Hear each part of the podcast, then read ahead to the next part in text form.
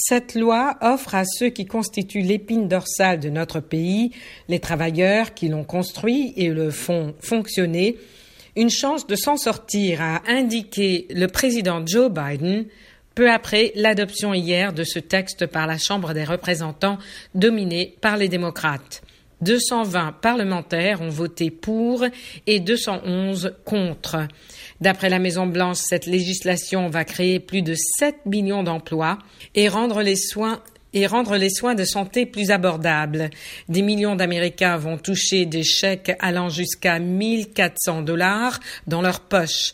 En outre, ce plan prolonge jusqu'au 6 septembre des allocations chômage de 300 dollars par semaine qui devraient expirer le 14 mars. Quelques 15 milliards de dollars sont consacrés à la vaccination, 10 milliards pour la production de vaccins et 50 milliards pour les tests et traçages. Le plan consacre aussi 126 milliards de dollars aux écoles, de la maternelle au lycée, pour soutenir leur réouverture malgré la pandémie.